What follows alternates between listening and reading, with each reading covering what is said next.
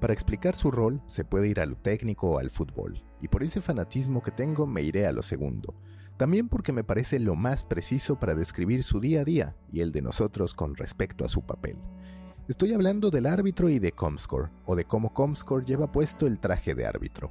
Se le quiere cuando te beneficia. Sus rankings son una joya si ocupas una buena posición. Las presumes como una prueba tan contundente de tu éxito que sugieres a los anunciantes firmar de inmediato una pauta contigo. Los presumes con tus lectores, tuiteas que eres el más grande. Pero cuando algo va mal, Comscore está vendido. Es, para decirlo menos, un árbitro con sus propios intereses. Claro, como no pago, no aparezco. Claro, como este acaba de renovar, aparece en lo más alto. Qué curioso. En tiempos de coronavirus, las polémicas se hacen aún más fuertes. Recordemos que para los medios las crisis son también oportunidades, y ahí estamos todos por el bien común, pero también compitiendo con el resto. Y en medio, como el árbitro en un clásico, Comscore observado con recelo ante sus gráficas y tendencias en días de COVID-19. Todo lo que publique podrá ser usado en su contra. En el cuarto episodio de The Coffee Call, hablo con el árbitro, aunque no quiera hacerlo. Iván Marchant explora las tendencias de estos días, ataja las polémicas que ha generado, profundiza en la crisis que vendrá para los medios y advierte que de Comscore cada vez veremos más, ya no solo de audiencias en plataformas propietarias, sino también en las audiencias que se tengan en redes sociales. Antes de empezar, les recuerdo que las fallas técnicas son presentadas por el coronavirus. Ahora sí, Vamos con The Coffee Call, episodio 004. Iván Marchant, vicepresidente de Comscore en México, Colombia, Perú y Centroamérica, Chile.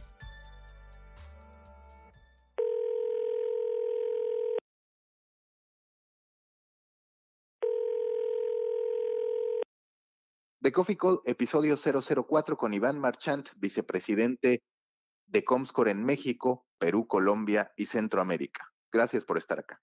¿Cómo vives en estos momentos toda la pandemia y no solamente la pandemia con los efectos de aislamiento que directamente impactan en la vida personal, sino también Comscore como organización y a la vez ustedes como una especie de visores, de observadores de lo que pasa en los medios de comunicación. Gracias por estar acá. No, gracias a usted, Mauricio, y gracias, digamos, por, por darnos el espacio. Eh, primero, bueno, todos somos humanos y todos tenemos también miedos, ¿no? Eh, así que para las empresas y la gente que tenemos, gracias a Dios, la, la opción de tener un, trabajo que te permite hacerlo a distancia, lo estamos aprovechando y, y Comscore no es la excepción. De hecho, también hace dos semanas Latinoamérica que no va a la oficina, digamos física, y estamos haciendo, despachando desde casa, ¿ok? Igual para nosotros es bastante normal, porque igual tenemos operaciones en Latinoamérica que llevamos muchas cosas desde México eh, hay muchos líderes de, productos en México y también, bueno, la empresa americana. Entonces también hay muchos de Estados Unidos y estamos acostumbrados a trabajar vía videoconferencia con proyectos con gente en todos los países, etcétera. Así que esto ya es, eh, nos empujó un poquito más a, hacer a hacer más de lo mismo que ya hacíamos. O sea, no es que sea fácil, pero es una nueva realidad. Ya creo que por mucho tiempo va a ser una, una realidad que se está quedando y, y Dios mediante no, no sea un impacto tan grande para, para nuestro México.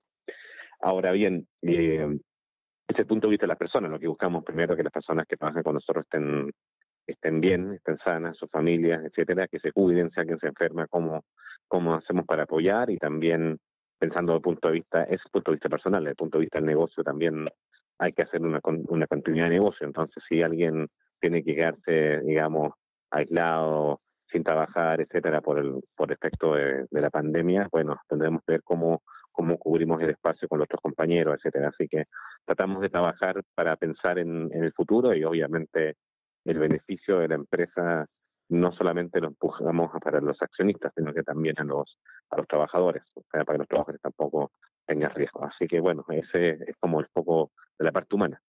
Ahora tenemos otra misión importantísima, y una misión que, y, y, verdad que me dio mucho gusto, tanto tu invitación y otra invitaciones de otros medios que, que nos han buscado para entender más qué está pasando, cómo están las tendencias, porque tenemos, creo, una misión importante y, y gracias a Dios también la credibilidad de analizar cómo van los medios a nivel global y específicamente para nuestro México. Y porque quizás como te decía antes de empezar la grabación, es que realmente creo que las personas cuando estamos en crisis hacemos un back to basics y el back to basics acá es escapar de las noticias que sean malintencionadas, fake news, etcétera. Y ahí los medios, los medios de posibilidad, los medios que tengan eh, capacidad de generar editorial, periodismo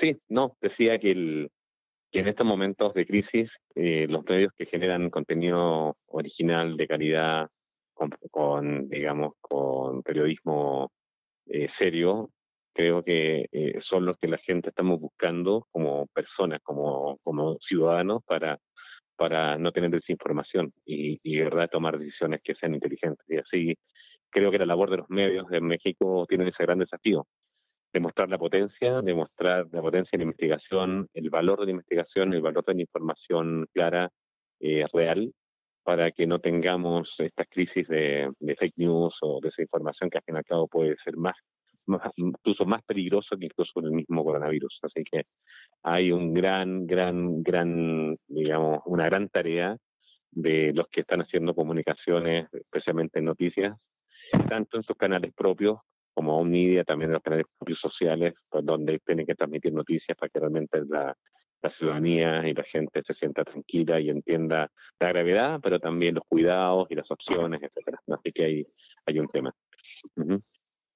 ¿Cuál ha sido para ti el digamos, el panorama que ha detectado Comscore. Ustedes muchas veces tienen este mapa, este panorama, esta forma de decir así se está comportando la gente, están estos están ocurriendo estos cambios. Eh, de hecho, ustedes han estado compartiendo mucho a través de su canal de Telegram, pero ¿cuáles son, dirías tú, los insights principales de lo que han extraído desde que comenzó esta pandemia, sobre todo desde que llega a México a la fecha? Claro, hay, hay varias cosas que hemos estado midiendo. Nosotros con los paneles de, personas que tenemos en México para desktop y mobile, eh, para que entiendan un poquito dónde estamos midiendo para desktop mayores de 6 años, eh, trabajo y hogar, sin café internet, y en el tema de móviles, iOS, Android, nivel nacional mayores de 18 años, podemos capturar información incluso diaria. Generalmente Comscore hay que esperar, quizás tú lo habrás sufrido también, en tus trabajos anteriores donde había que esperar el mes completo, más un mes para que se, digamos, se procesara la data. Pero también tenemos capacidades para hacer custom research o temas ad hoc con datos diarios y semanales. Y justamente de esos análisis ya hemos visto tendencias que son importantes. Ya incluso ya ahí liberamos en nuestro, nuestros canales como que ahí invitamos a todos que si quieren seguirnos gratis allá con en Telegram, digamos, hay un canal que nos pueden seguir ahí, tú puedes sin ningún problema compartir la, la URL, Mauricio, para que vean las últimas noticias que estamos sacando y ahí están los últimos hallazgos que hemos hecho. En, a nivel de consumo, hay, hay varios hay varias categorías que están pegándose unos crecimientos que vale la pena eh, mirar. Uno de ellos, eh, voy a partir en general, primero con el tema de gobierno. O sea, personas que están accediendo a los sitios de gobierno hoy día hemos visto también incrementos que son, digamos, alucinantes, comparado, comparando, por ejemplo, la última semana de diciembre, la primera de enero, solamente con eso, con la semana 1 y 2 de marzo, se duplicó el tráfico en los sitios de gobierno, tanto en minutos como páginas vistas. O sea, la gente ha estado tratando también de entender con qué está haciendo el gobierno, eh, qué tipo de planes hay, etcétera, porque realmente el consumo se estaba yendo bastante para allá y no era muy típico, ¿ok? Excepto, bueno, hay siempre picos por el pago de impuestos, el SAT, etcétera, pero en este caso, aquí no estamos viendo los sitios de gobierno general, se están pegando una crecida importante. Esa es la primera. Ahora, una categoría muy importante para todos los que están ahí, digamos, en tu grupo, es el tema de News Information. Porque News Information en particular también vemos que tiene un crecimiento importante si vemos una tendencia primero en desde el 24 de, de, de febrero, viéndolo por semana, no la semana que empezó el 24 de febrero, la semana que empezó, el 2 de marzo, la semana que empezó el 9 de marzo, ha habido una tendencia eh, importante en minutos consumidos en los sitios de News Information. Ahí están todos los sitios que tienen contenido original, contenido de noticias, etcétera, desde 582 millones de minutos en la primera, esta última semana de febrero, a 623 millones de minutos, ¿ok? Esto es desktop y mobile juntos, ¿ok? En, digamos, en la segunda semana de marzo. Y eso también está diciendo que la gente sí, obviamente, tiene ansiedad, quiere buscar noticias, quiere entender, y sí está viendo en los medios tradicionales, medios, los medios de noticias profesional, más que tradicional, porque los tradicionales a veces, bueno, a veces no dan tanta importancia digital, depende del sitio, pero en general a los que tengan canales digitales como una fuente de información que es lo que está midiendo Comscore. Ahí tenemos una tendencia también bastante marcada.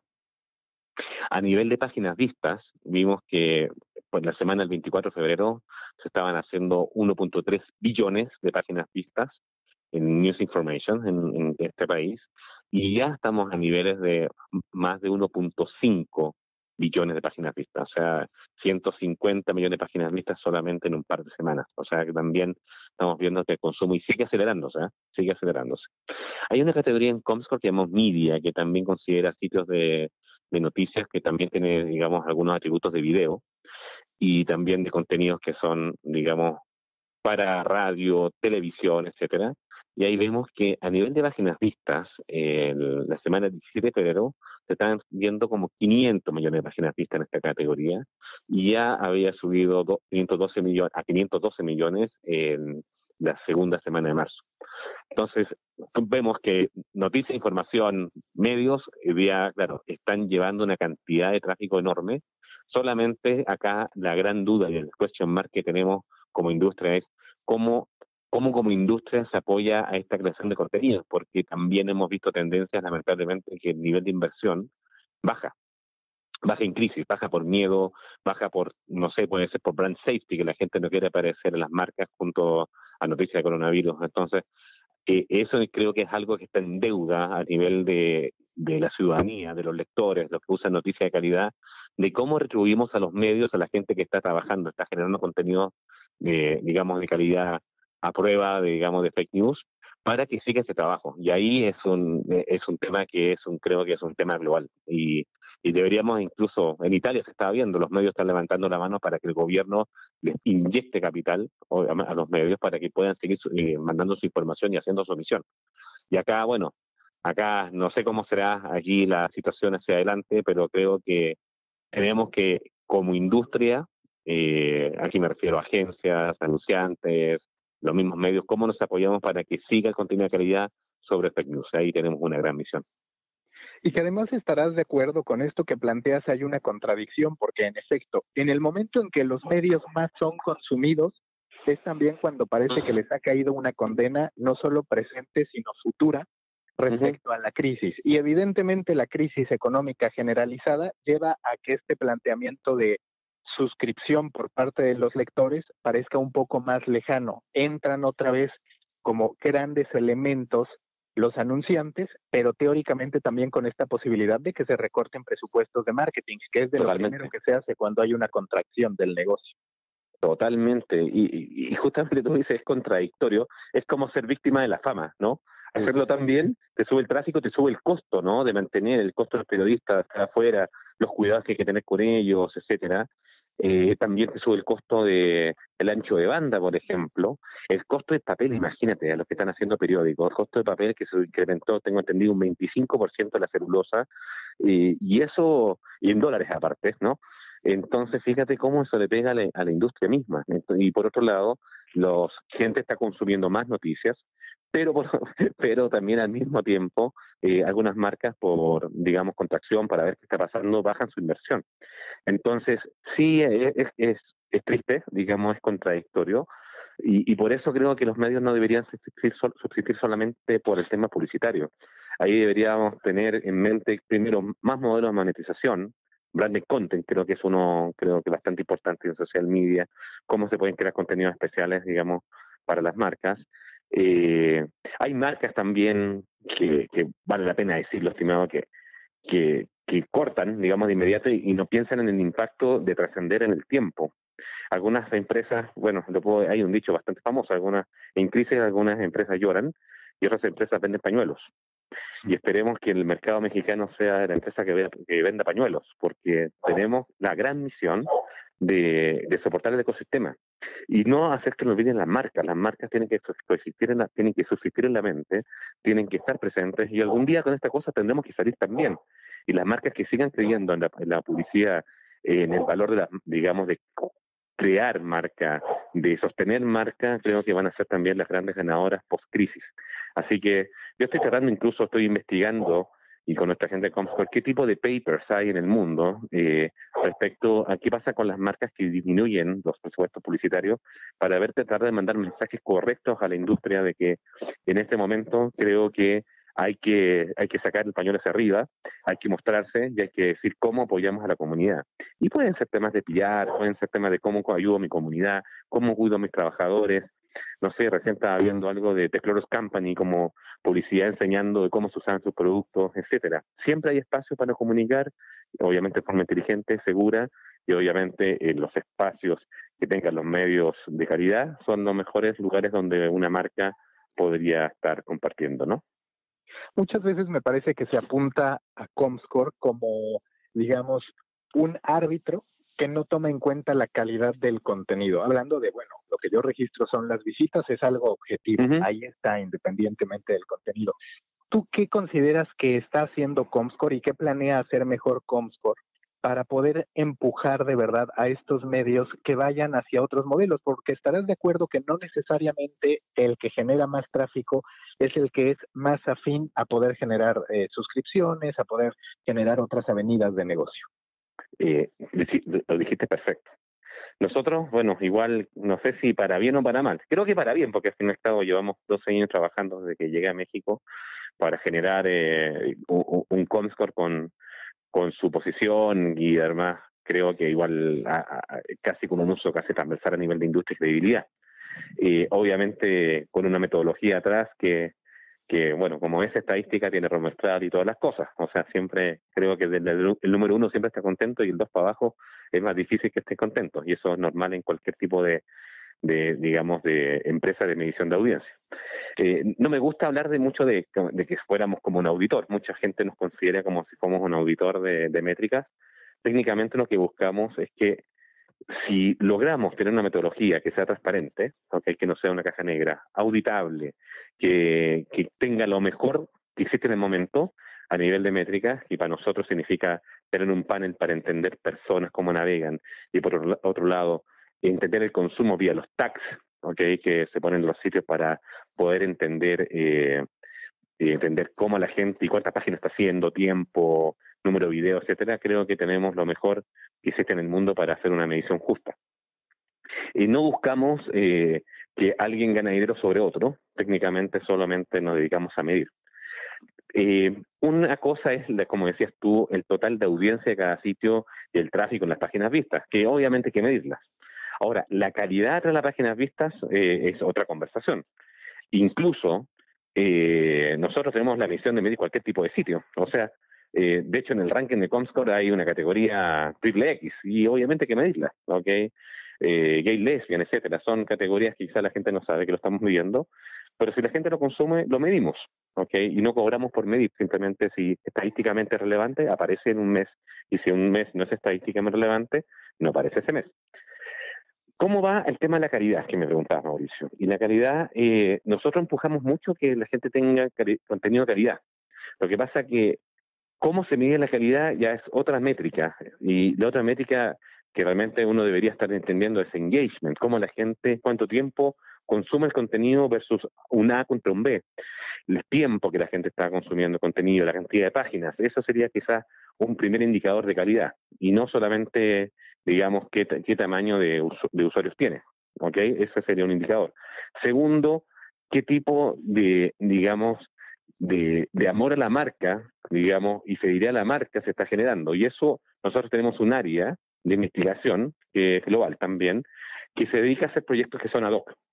Los proyectos ad hoc son para entender, eh, no sé, awareness de los medios, awareness de las marcas, awareness, digamos, en general, ¿ok? Entendimiento, amor a las marcas, también tenemos un departamento de social media, que yo sé justamente hubo ahí un, un, artículo que sacamos, que, que agradezco que lo hayas compartido y justamente fue con herramientas de social media que es Shareably y Social Studio, en este caso fue Shareably, donde podemos entender cómo la gente se engancha con el contenido y a veces obviamente son fotos, ¿no? Pero esa foto en ese momento, para ese instante, significa que, que, generó más conversación, más acciones, más retweets, más likes, etcétera, más views, y eso tenemos la capacidad también de medirlo. Lo que pasa que muchas veces, quizás por error nuestro, incluso mío, eh, claramente mucha gente se queda con la parte del ranking, ¿no? Y no y piensa que todo lo hacemos a partir de los usuarios únicos y las visitas, sino que también tenemos capacidades de hacer investigación para entender más allá de awareness, branding, eh, intención, etcétera, pero también temas de social media que, bueno, ahí que también obviamente genera polémica, porque incluso no hay que ser el Televisa o el Google o el Facebook, no sé, o la marca que quieras, para hacer un grande social media. Tengo súper ejemplos buenos, de hecho Juan Fútbol, donde tú estuviste también, Juan Fútbol hace un tremendo trabajo a nivel de branded content en, en México, donde muchas marcas invierten, Tibu Limón, imagínate, hacen también un montón de branded content y por ahí encontraron su driver de ingresos y las marcas obviamente ven valor en su contenido y apuestan por eso. Así que no solamente un tema de tamaño en este mundo, pero también de la calidad. Y obviamente nosotros tenemos más herramientas para entender esa calidad. Lo que pasa es que muchas veces nos conoce solamente por el ranking. Y esto que comentas es muy importante porque en cuanto subí la imagen, además de los comentarios que pudiste leer como miembro del grupo, me empezaron a buscar por WhatsApp a decirme, ahora resulta que Comscore mide también redes sociales o a cuestionar la metodología porque dicen, y ahorita me podrás aclarar, si esto contemplaba o no la pauta publicitaria que le hubieran podido meter. Pero a ver, el primer punto es, a Comscore lo vamos a ver cada vez más metido en edición de redes sociales, o al menos eso entiendo. Y la segunda, a ver si puedes aclarar de esta metodología, que la gráfica refería directamente a alcance, bueno, a volumen de publicaciones y a interacciones en torno al coronavirus. ¿Estás de acuerdo? Totalmente, en ambas cosas. Primero, eh, considerar, y te cuento un poco el génesis de meternos en social media, que lleva esto tiempo, pero realmente quizá últimamente hemos hecho un poco más de ruido, tiene, para nosotros tiene un componente importante de cómo los medios son capaces de hacer distribución de contenidos más allá de sus canales propios, que los típicos, ¿no? Que la página web, eh, la aplicación, web mobile. También los medios distribuyen contenido por montones en YouTube, en Facebook Instant Articles, en Google AMP eh, y en otros canales que vendrán, ¿no? Entonces, si, tú, si nos ponemos a pensar en eso, de cómo los medios están distribuyendo contenidos más allá de sus canales sociales, de sus canales propios, en los canales sociales propios también, ¿cómo, ¿Cómo haríamos una métrica completa como Comscore si no estamos considerando esas sumas de audiencia que están pululando ahí fuera de los sitios web, no propios de estas, de estas compañías de medios? ¿Y cómo, y cómo podemos ayudar como Comscore para que esta, e, e, esta métrica también se integre a las mediciones que hace Comscore en los rankings? Por esa razón, nosotros ya hablamos algo que se llama Distributed Content, que tenemos la gran misión de tratar de entender cómo los, cómo los contenidos de los medios o de bueno o de cualquier marca que se esté distribuyendo en canales sociales, Facebook, Articles, YouTube, etcétera, son integrables a las métricas de Comscore. Y eso ya hicimos esa, esa fusión de mundos. Hoy día el Media Metric Multiplataforma, que es nuestra, nuestra herramienta principal que mide desktop y mobile en México, los sitios, la mayoría, tienen ya integrada data de YouTube, tienen data de Facebook, Instant Articles, Google AMP, etcétera, en su, en su total de audiencia. O sea, hay gente que está viendo, no sé, cualquier cosa, una telenovela de Televisa o de Azteca, ¿ok? Y lo está viendo en YouTube y eso también le cuenta a YouTube y le cuenta también a justamente a Azteca, Televisa o el que sea, Grupo Imagen, ¿no? Entonces, eso es un tema. Entonces, sí, el contenido distribuido, creo, y es un modelo global nuestro, que tenemos que medirlo y tenemos que darle eh, darle esa audiencia también y reconocérsela al creador de contenido, aunque no esté dentro del sitio propio, digamos, del dueño de contenido. Esa es la primera parte. Y por eso nos hemos tenido que buscar también alianzas y también partners para entender qué pasa más allá de la calidad del contenido y el engagement que tiene ese contenido, especialmente en redes sociales. Y para eso tenemos un partnership con Shareably desde hace, bueno, 5 o 6 años y con Social Studio, eh, que es de Salesforce, hace 12 a 11 años cuando se llamaba Ryan Six, para ayudar a los clientes, que al fin y al cabo muchas veces son los mismos tomadores de decisiones que manejan el negocio digital eh, en general, y usan nuestra data también de listening, el manejo de las cuentas sociales, eh, la publicación, eh, etcétera, pero también para entender cómo hago un benchmark de mi canal social con el canal social de la competencia. Y eso lo hace Shareable y lo primero lo hace Social Studio. Y así tenemos un montón de clientes, agencias, medios que utilizan también estas herramientas para complementar lo que hacemos ya con, con la medición de ranking. Ahora, Y para nosotros, de verdad que es un lindo desafío, porque en la parte de medición de audiencia creo que ya tenemos 12 años funcionando y, y la gente nos conoce, nos quiere, a veces nos tiran balas y está bien, es parte, es parte de ser quizás como este árbitro, como decías tú. No nos consideramos tan así, pero realmente tenemos esa visión de como de notario, de dar fe, ¿no? De las métricas, de, digamos, de los sitios. Eh, pero también en este mundo social sí hay competencia, hay empresas que son increíbles lo que hacen. Y ahí también hemos tenido que ser más creativos para competir con, digamos, con, con, con, digamos, con datos y análisis. Creo que nos ayuda mucho la presencia local, tener analistas en toda Latinoamérica, gente que no solamente se quede con la herramienta, sino que también pueda sacar eh, insights. Y obviamente lo que yo recomiendo a toda la gente para que, digamos, no se desesperen y no, no, no digamos, no, no empujen quizás eh, conclusiones que sean equivocadas también, que primero siempre nos exijan y revisen la metodología, los bloques de tiempo que estamos conversando y lo que se está midiendo. Y siempre vamos a estar abiertos, Mauricio, siempre a que la gente levante la mano, sea cliente o no sea cliente, para decir, ah, mira, esto lo hicimos así, con esta metodología, esto incluye esto y no incluye esto. Porque en social, imagínate, es mucho más complejo. Yo, si quiero buscar la palabra COVID, ¿ok? Eh, guion 19 me da un resultado, el listening, y le quito el 19 me da otro resultado. Le pongo el hashtag, me da un resultado, le quito el hashtag, me da otro resultado. Entonces, exíjanos a las empresas de medición que la metodología de cómo se hizo ese cálculo sea correcto. Y esos cálculos que nosotros ponemos ahí y que tú compartes y te agradezco mucho y con todo gusto lo hacemos y lo seguiremos haciendo con ustedes felices, incluso hacer más cosas, es eh, exigir la metodología, leer la letra chica y obviamente entender el, alcance y que es una foto en ese momento. Si sacamos una foto ahora, la semana siguiente, las cosas cambian. En ese momento dio ese resultado y si estamos midiendo, como tú bien decías en ese, en ese artículo un poco más polémico, que estábamos midiendo para ese keyword, esas tres keywords, qué estaba pasando y qué pasaba, digamos, con, con las acciones que se estaban generando.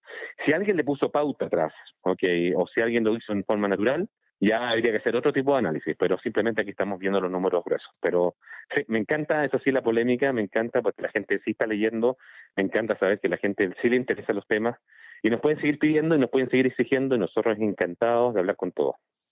Y además la gran problemática en social donde las distintas empresas de medición tienen distintas metodologías, ¿no? La realidad es que pues quizás sería deseable la unificación, pero por otro lado se pulverizaría posiblemente esa oportunidad y entonces llega uno diciéndote que es el líder con cierta metodología, llega otro diciéndote que es el líder bajo cierta metodología.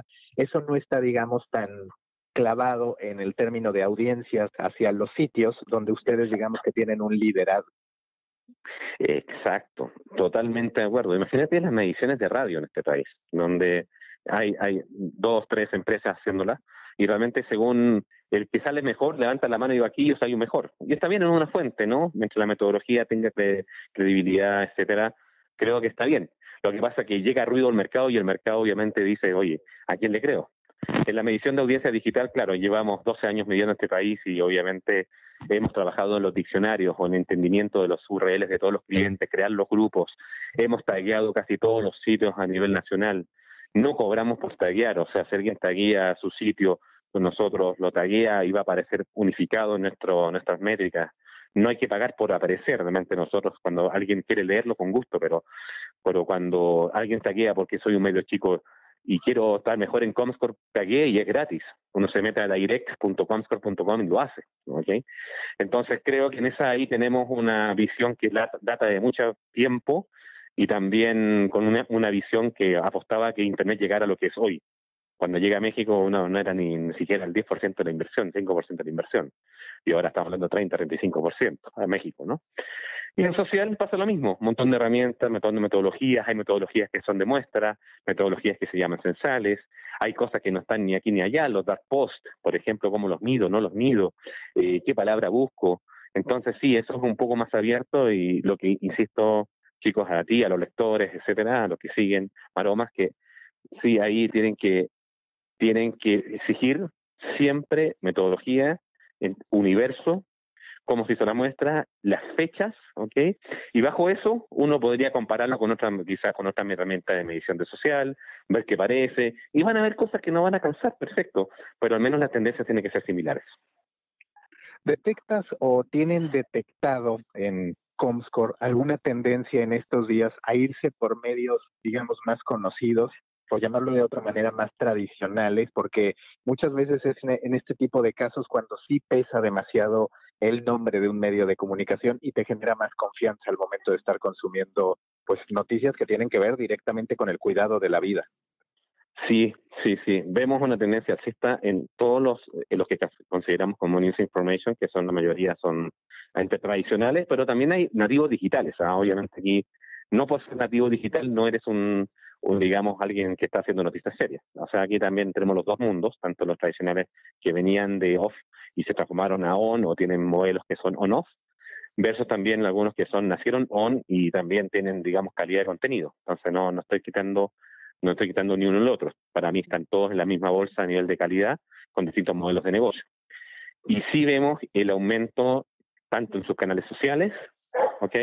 En su interacción social, no, realmente yo no hablo mucho de los followers o los likes que están diciendo porque realmente es una, una, una, una, una forma de medición que creo que puede ser muy manipulable, pero realmente las acciones que se van generando, el engagement que genera social, creo que ahí se puede medir mucho mejor.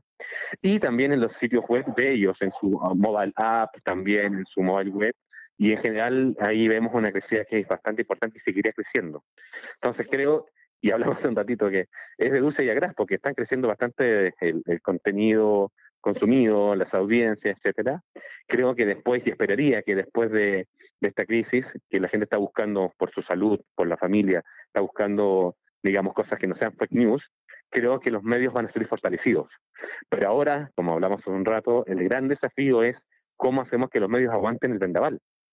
Porque obviamente los modelos publicitarios hoy día son un, son un question mark, porque si la gente está bajando inversión en publicidad, ¿Cómo, ¿Cómo va a subsistir alguien que tiene que invertir más en papel, eh, más en ancho banda, en hosting, y más en la gente esté saliendo, que esté investigando, etcétera, etcétera, esos cuidados, ¿no? Así que es un, es un desafío que tenemos que tomar como industria.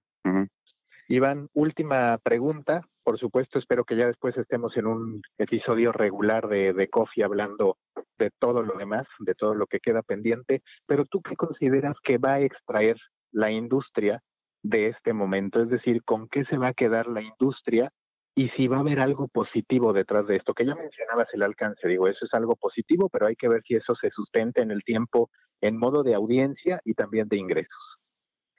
Sí, creo que lo primero eh, es la búsqueda de calidad, hemos hablado bastante, y, rechazar el fake news. Yo creo que eso es, eh, es una epidemia más grande que la pandemia. Eh, fake news, noticias que no están verificadas, etcétera. Creo que la gente se va a ir acostumbrando a, buscar fuentes de que sean de confianza. Y eso creo que va a ser un aprendizaje, porque el otro se, se va a saber y cada vez se va a saber más cuando alguien está mandando un mensaje equivocado, un mensaje que mentira, y vamos a ir limpiando el ambiente, que creo que ahí hay una tarea también de industria, limpiar el ecosistema de noticias, el ecosistema, digamos, de comunicación, para que haya calidad.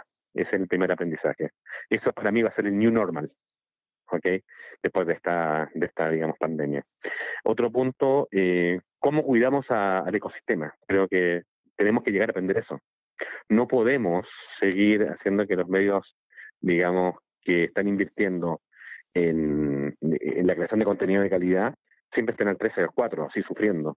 Entonces, el valor de los medios y el valor del contenido nosotros como consumidores de contenido tenemos que, tenemos que entenderlo. Tenemos que nos cuesta mucho Latinoamérica en general, yo soy de Chile, como tú sabes, y, es, general pagar por noticias, porque creo que en algún momento vamos a tener que hacerlo. Si queremos, si queremos que digamos el contenido de calidad subsista, quizás vamos a tener que hacer modelos que sean interpublicitarios, de contenido prepagado, etcétera, para ir acostumbrándonos a la calidad. Entonces, creo que en un momento también en esta crisis tendremos que ir eh, aprendiendo. Y quizás el aprendizaje va a ser duro, ¿ah? El aprendizaje podría ser duro porque algunos simplemente no van a poder aguantar como medios la crisis. Y lamentablemente, como en toda crisis, aunque ellos, la diferencia que ahora es global, van a haber caídos. Como hay muertos, lamentablemente, okay, también creo que hay empresas que van a quebrar, pymes, medianas, pequeñas, y en medios también. Entonces, creo que los que tengan puedan aguantar, ¿ok? Ojalá con el apoyo de gobierno, con el apoyo de las, em, digamos, de los anunciantes, del ecosistema general, eh, logren mantener, digamos, la calidad de noticias y con modelos que también permitan también tratar de empujar al usuario a entender el valor por contenido. Si logramos eso, creo que vamos a tener una industria sana hacia adelante. Listo, Iván, muchas gracias y como te decía, seguramente ya que pase esto te estaré invitando a un programa regular de Recoffee. Muchas gracias.